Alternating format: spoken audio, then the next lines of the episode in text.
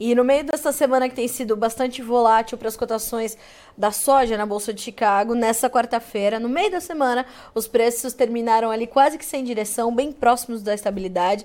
No caso da soja, o milho conseguiu espaço para subir um pouquinho mais, uh, mas a soja fechou bem, bem perto da estabilidade e a gente precisa entender o que, que isso reflete, né? É falta de notícia, é espera por novidades, o que, que o mercado está observando e, claro, entender como tudo isso se refletiu para o mercado aqui no Brasil Brasil. Aliás, se você tem dúvidas, você pode ir mandando para nós. Você viu que já dá para você participar aqui com a gente, né? E quem vai ajudar a gente a responder essas perguntas hoje é o Luiz Fernando Gutierrez, analista da Safras e Mercado, que já está conosco nessa quarta-feira. Luiz, boa tarde, seja bem-vindo. É sempre um prazer ter você com a gente. Boa tarde, Carla. Boa tarde a todos. Obrigado pelo convite mais uma vez. Luiz, um dia meio xoxo para os preços, mas eu queria entender se o mercado também está meio esvaziado ou está só cansado de tanta volatilidade, Luiz. É, um dia bem, bem lateral, digamos assim, né, Carla? É, depois de uma semana anterior bem, bem negativa. A gente começou essa semana com uma certa recuperação, né? Na segunda-feira o mercado subiu bastante. Em cima, tanto de fatores técnicos, porque o mercado tinha caído muito na semana anterior, então sempre abre espaço para alguma correção técnica, então teve bastante disso, e um pouco em cima também uh, de uma especulação com um clima um pouquinho mais seco nos Estados Unidos, um clima esperado para essa semana, mas nada que assuste o mercado, nada que mude, na verdade, né, os rumos da safra americana, uh, porque a gente lembra né, que apesar de dessa semana um pouquinho mais seca, uh, o clima nas últimas semanas tem sido muito favorável nos Estados Unidos, tanto para o avanço do plantio, que está muito forte, está bem acima da média para essa época, quanto para a germinação das lavouras já semeadas e desenvolvimento inicial dessas lavouras. Então, assim, o panorama inicial da safra americana é muito positivo e, e eu acho que esse mercado aí lateralizado, ele só está corrigindo um pouquinho, né, nessa semana, que, a, aquela queda mais forte da semana passada, mas eu ainda entendo que existe espaço para o mercado continuar apontando para baixo, né, a tendência continua negativa exatamente porque a tendência nesse momento é de uma grande safra americana. Eu ainda acho que ali no final de junho uh, o USDA pode nos trazer uma área americana um pouco maior do que ele nos trouxe até agora. Eu acho que tem espaço para isso, até por esse, por esse plantio mais rápido. Então, assim, especificamente hoje a gente não teve nenhuma grande novidade para mexer com o mercado. Então, o mercado, o mercado ficou bem de lado aí, mas naturalmente de olho no clima americano, que é o principal fator agora e a gente cada vez mais entra nesse mercado climático, né, Carlinhos? Então a gente tem que olhar aí uh, diariamente para os mapas americanos que vão mudando e semanas de clima positivo o mercado vai se sentir mais pressionado uhum. e semanas de clima negativo, como mais ou menos é, é, essa semana está sendo, o mercado pode esboçar alguma reação, como foi aí a partir de segunda-feira. Luiz, é, a gente tem visto os mapas mais atualizados mostrando para os próximos 10, 15 dias, talvez até um pouquinho mais do que isso, é, temperaturas que continuarão acima da média e chuvas abaixo. Para o plantio, condições boas. Né? A gente tem visto o plantio avançar e se concluir quase na reta final muito bem, tanto para soja quanto para milho. Agora, se essas condições se mantiverem para o desenvolvimento das lavouras, já começam a ser sinais de alerta, podem é, é, surgir ameaças ameaças para a safra americana ou isso ainda não está no front? Não, se se confirmar um clima mais seco e, e, e, temperaturas elevadas, é óbvio que isso pode dar um espaço para Chicago né, é, subir um pouco em cima dessa possibilidade de alguns problemas, né, que isso possam, que, que esse clima possa ocasionar. Mas assim, é, os mapas que nós estamos acompanhando aqui, Carla, apontam para o retorno das chuvas na semana que vem. E se as chuvas retornam, a, a, a, a, temperatura pode ficar até acima da média, que não traz tanto problema. O problema é falta de chuva e temperatura elevada. Uhum. Né? Como a gente está tá, tá, tá vendo que os mapas estão apontando para uma chuva um pouquinho mais volumosa na semana que vem, uh, eu não vejo isso como um grande problema, né? pelo contrário. E obviamente que tem que se confirmar tudo isso. A gente tem vários modelos, né? cada, cada, cada um acompanha a, determinado modelo, mas os modelos que nós acompanhamos não apontam para grandes problemas nesse momento. Uh, e eu, eu, lembro, né, à medida que a gente vai avançando né, para o fim do plantio, uh, o mercado climático ganha mais força né, durante o desenvolvimento da safra. O mês de junho é um mês que costuma ser bastante volátil né, uh, em Chicago, em cima dessas questões climáticas. Então a gente tem que ficar de olho. Mas se se confirmar de fato, ou se, né, ou se os mapas apontarem para um clima mais seco e temperaturas elevadas de fato, isso se confirmar, o mercado pode ter um espaço para recuperar um pouquinho sim, porque naturalmente isso vai ser um pouco negativo, principalmente para o desenvolvimento inicial das lavouras. uh, embora seja positivo para o avanço das máquinas, né? mas não adianta também as máquinas avançarem e plantarem, semearem rapidamente Sim. se não tem chuva aí para germinar as, as, as, lavouras semeadas. Uh, Luiz, a gente é, mesmo que isso aconteça, na sua, na sua perspectiva, na sua, na sua experiência observando safras americanas, mesmo assim, essa, essa recuperação, esse fôlego que o mercado poderia esboçar, é, seria um, um fôlego limitado, uma alta, uma recuperação limitada? Sim, limitado porque, como eu falei, né, os mapas mais para frente apontam para um clima bom. Certo. Né? Vai tudo depender agora dos mapas, né, Carlos? Não tem como ser diferente. Agora, se a gente passar duas, três semanas com clima negativo, aí a gente pode ver um movimento mais acentuado, uma recuperação mais importante e não tão limitada. Mas se for só alguns dias de temperaturas elevadas e, menos chuva, é, eu entendo que é só um movimento pontual, é um movimento que, que não muda a tendência do mercado. De novo, é importante isso, né? É importante salientar que a tendência continua negativa. Não quer dizer que a gente não tenha momentos né, mais nervosos que o mercado se recupera, a gente sabe que o mercado climático é assim, mas o mais importante é que uh, eu entendo que Chicago continua apontando para baixo com essa possibilidade de safra, safra cheia nos Estados Unidos. E além disso, como eu comentei, lá, lá no final de junho a gente tem uma possibilidade do uso de aumentar um pouquinho a área americana, e se isso se confirmar de fato, é, é uma pressão adicional que a gente pode ver, que a gente pode ter em Chicago a partir de julho. Uh, Luiz, no paralelo, o que, que a gente tem que observar? Porque claro que a nova safra americana e todas essas, essas atenções, perdão, você pontua são determinantes e são o centro da, da, discussão do mercado em Chicago agora, mas o que, que corre por fora, o que, que corre no paralelo que a gente tem que observar e que continua interferindo no preço? Bom, para Chicago, na, na, verdade, Carla, o principal fator é esse, tá? tá? Não ser que a gente tenha alguma surpresa aí no lado da demanda, que eu entendo que a gente não vai ter, não tem por que ter. Uh, não tem outro grande fator para mexer com Chicago agora ou para mudar a direção de Chicago, a não ser clima americano. Tá? Agora, naturalmente, no mercado interno a gente tem que olhar para outros fatores, né? E a gente está vendo, de certa forma, uma certa recuperação uh, dos prêmios de exportação que estão ajudando um pouquinho, né? Estão estão impedindo que o mercado continue caindo. A gente, a gente tem percebido uh, que parece que os preços estão chegando no fundo do poço, talvez. Né? Óbvio que a gente não pode trabalhar com um câmbio muito mais baixo, senão isso vai, vai, vai pressionar preço. Mas um câmbio aí 495, 5, 505, uh, os prêmios têm espaço para recuperar um pouquinho. E é o que a gente vem falando há um tempo, né, Carla? Que no segundo semestre a gente espera prêmios melhores no Brasil mas claro que daí vai depender de o quanto isso vai compensar uma possível queda de Chicago. Mas o ponto positivo é que a pior parte do movimento negativo nos preços brasileiros parece que já foi. Tá? A gente obviamente tem espaço ainda para algum ajuste negativo, mas aquele grande ajuste que a gente viu aí de fevereiro até abril não deve se repetir, obviamente. Uh, e eu entendo que a gente pode ter algumas oportunidades daqui para frente. E uh, a gente pode atribuir essa essa, essa sua perspectiva aqui, principalmente, Luiz, porque essa é uma boa notícia para o produtor. O produtor certamente está ansioso para essas oportunidades. É, e é importante a gente dizer que essas oportunidades elas vão talvez ser mais rápidas do que em outros anos, não?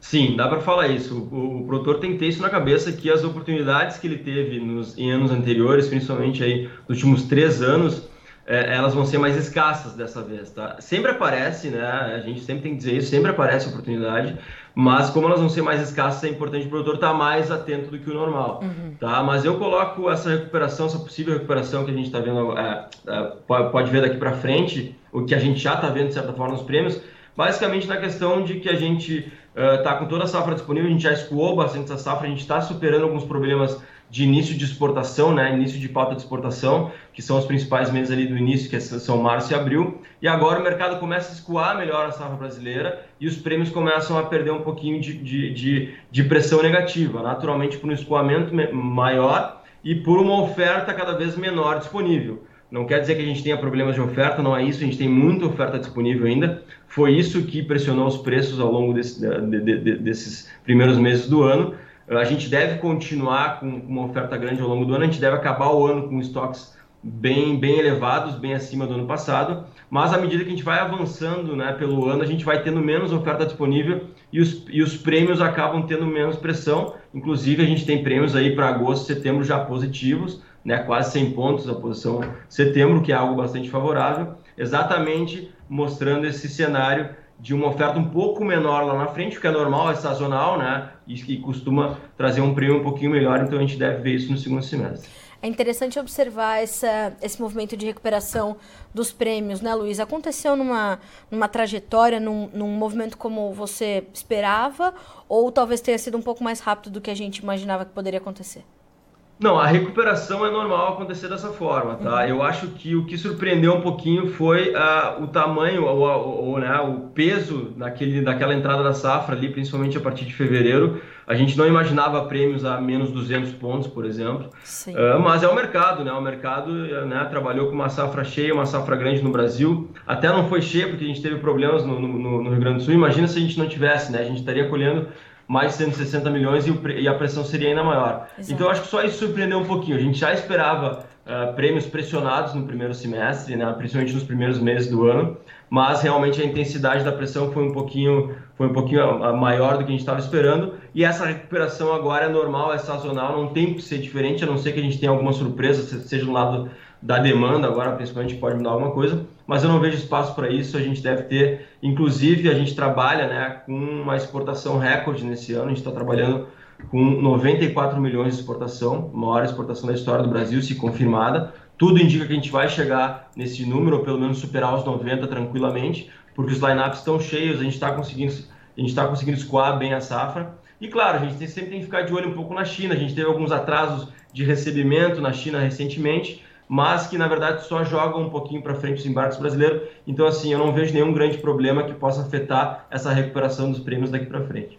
Luiz, por mais que essas oportunidades estejam aí no, no horizonte, é, o produtor que tem ainda bastante soja para comercializar, é, é, é, saudável, é seguro que ele continue segurando isso à espera dessas oportunidades ou vá participando do mercado, é, mesmo que paulatinamente, de forma cadenciada, para também não sofrer é, um estresse futuro que pode ser ainda mais grave, ainda pior, também já olhando para a safra 2023-2024? Não, ele tem que participar do mercado. Ele não pode ficar segurando muita soja, né? Ele já tá bast... o produtor brasileiro em média está bastante atrasado na comercialização. Ele tem que avançar mais, é, até porque a gente tem essa possibilidade de safra cheia lá na, nos Estados Unidos lá no segundo semestre. Então ele tem que ter isso na cabeça, né? Por mais que o prêmio possa ajudar por um lado, a gente tem outros fatores como Chicago que deve estar mais baixo e até um, um dólar que pode ser que a gente trabalhe num nível mais baixo também antes do final do ano, que podem jogar contra. Né? Então, ele apostar muito, deixar muito volume para especular com safra americana não é uma boa ideia nesse ano. Tá? Então, eu acho que sim, ele tem que continuar participando ou tem que voltar a participar do mercado. A gente está falando aqui que uh, eu, acho, eu acho plausível ele ficar de olho nas próximas quatro semanas, aí, antes do final de junho, uh, e negociar algum volume, algum percentual importante da safra, para poder levar menos risco lá para frente. Porque, como eu falei, porque antes do final de julho, de junho, porque a gente tem um relatório de área plantada e eu entendo que existe um espaço para o USDA aumentar um pouco a área americana. Se de fato ele fizer isso, o mercado vai sentir uma pressão adicional e uma recuperação, e a recuperação que a gente está vendo pode ser freada, digamos assim. Né? Então é importante o, o produtor que vendeu pouco até o momento avançar mais, ficar de olho quando der repique Chicago, como foi na segunda-feira, aproveita e faz algum volume, vai escalonando as vendas e deixa um percentual não tão grande para especular lá na frente no segundo semestre, que eu também acho que a gente pode ter o preço um pouco melhor, mas, de novo, né, vai depender de vários fatores ainda em aberto, então é, importante ele diminuir esse risco. Monitorar a nossa competitividade versus a competitividade dos americanos vai ser determinante, Luiz? A gente sempre briga com os americanos é, é lado a lado, né?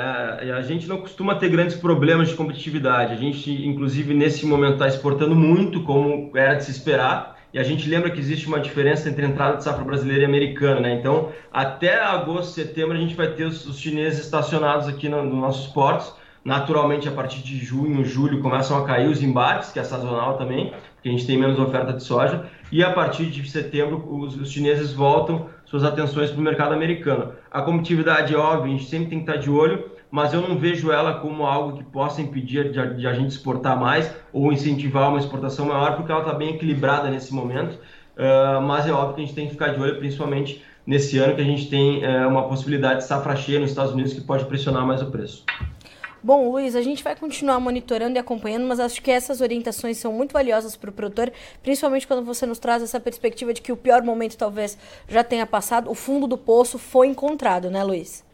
Isso, é importante falar uma coisa, né, Carla, que é, é o fundo do poço para essa safra disponível, tá? Eu não quero Meu assustar Deus. o produtor brasileiro, mas a verdade é a seguinte: se a gente trabalhar com safra cheia nos Estados Unidos e, e a safra brasileira e argentina, a safra sul-americana como um todo, se desenvolver bem, for, for plantada rapidamente, a gente tiver um desenvolvimento bom no último trimestre do ano, a gente pode ver Chicago ainda mais baixo do que 11 ou 10 dólares, e aí a gente pode pensar em preços ainda mais baixos em 2024. Então, um ponto importante é que nesse momento também é importante o produtor avançar com, com, com, com negócios para safra nova, para travar custos, principalmente para aproveitar um câmbio aí acima de 5, 5. Hoje a gente tem um câmbio de 5,20 mais ou menos pela curva de dólar lá para abril ou, ou, ou, maio de, de 24. Então é importante ele aproveitar a, a, uma parte da, da, da aproveitar para negociar uma parte da sua produção nesses níveis, porque se se desenhar esse, essa, essa, esse cenário de safra cheia nos Estados Unidos e possível safra cheia na América do Sul, a gente pode ter um ano de 2024 com preços ainda um pouco mais baixos que a gente viu nesse ano. É aquela, é aquela coisa, né, Luiz? O fundo do poço pode ter um alçapão e a gente não quer conhecê-lo efetivamente. Exato. Luiz, obrigada, viu, meu amigo, por estar conosco nessa, nessa quarta-feira. Sempre bom te ouvir, sempre bom é, receber essas notícias importantes e essas orientações determinantes para a nossa audiência. Portas sempre abertas para você, para todo o time das Safras. Volte sempre. Obrigado, Carlos. Um abraço. Até a próxima. Um abraço. Até mais, Luiz. Obrigada. Bom, aí vem a notícia positiva, né? O pior momento para o nosso volume disponível de soja ainda comercializado aqui não é pouco uh, encontrou o fundo do poço e o pior momento já passou. Agora, para a safra 2023-2024, a gente tem toda uma, um, uma safra se desenvolvendo nos Estados Unidos, perspectivas de uma safra maior no Brasil, e a gente não pode esquecer que não vai ser dessa safra para a próxima que a gente vai aumentar a nossa capacidade de escoamento, assim, como num passe de mágica. Então, a gente pode enfrentar ainda momentos difíceis, gestão estratégia. Eu tenho falado isso quase todos os dias aqui no Notícias. Então, essas orientações do Luiz, o, o produtor tem que ir participando do mercado. Isso é muito importante, né? Para evitar estresse futuro lá na, lá na frente, lá adiante. A gente tem feito muito o, o cruzamento dessas informações com os custos de produção da próxima safra, com os juros altíssimos para tomada de crédito, é, enquanto o produtor está segurando a sua soja, segurando o seu milho, deixando de vender. Então, fazer essas contas vai ser bastante importante. Agora, a gente vai checar como ficaram as cotações dos grãos negociados na Bolsa de Chicago. A gente começa com os números da soja. Julho, 13 dólares e 25 centos por bushel, dois pontos de alta. O agosto, 12,58, estável. O setembro, 11 dólares e 95, caindo dois pontos mais 75. O novembro, 11 dólares e 85, com a mesma queda. Vamos ver também os preços do milho. Hoje subiu subiram. O julho, 5 dólares e 87, 9 pontos mais 75 de alta. O setembro, 5 dólares e 15, subindo 3 pontos mais 25, que é a mesma alta do dezembro, com 5,20 e do março, com 5 dólares e 29. Percebam que uh, os contratos mais alongados subindo menos, diante também das perspectivas de uma grande safra vinda dos Estados Unidos. E vou pedir para o Christian, na sequência do trigo, nos trazer também os preços do milho na B3. O, uh, o, trigo, esse sim, caindo forte. Aliás, sugiro que você reveja a entrevista de Marcelo Debaco ao Bom de Agronegócio dessa quarta-feira, muito completa sobre esse mercado. Setembro, 6 dólares e 19 centos por bushel no trigo, 15 pontos e meio de queda. O dezembro, 6 dólares e 37, caindo 14 pontos mais 25. O março, 6 dólares e 51, 14 pontos de baixa. O maio, 6,57 com 14 pontos mais 25 de perda. Agora sim, os preços do milho na B3, hoje mais baixas, não tanto assim. Olha aí, o mercado também fechou bem próximo da estabilidade e se vale, claro, das altas em Chicago, por que não, né? Então nós temos o julho fechando o dia com R$ 56,00 mais um centavo por saca estável, o setembro R$ 59,11, uma pequena alta de 0,02%, o novembro R$ 61,61, 0,15% de queda ou 0,2% de baixa, uh, janeiro 24 R$ 64,42, 1,04 4% de alta. Olha aí os contratos mais longos também no milho subindo. E eh, o dólar vai caminhando para encerrar o dia em queda, R$ 4,96, uma baixa de 0,4% nesta quarta-feira. A gente fica por aqui com esse boletim, mas a nossa programação e as nossas informações continuam chegando para você ser sempre o produtor rural mais bem informado do Brasil. Até a próxima.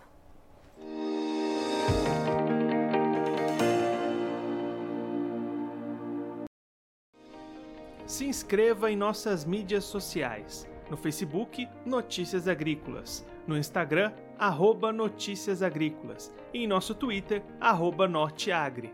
E para não perder nenhum vídeo, não se esqueça de nos acompanhar no YouTube e na Twitch Notícias Agrícolas Oficial.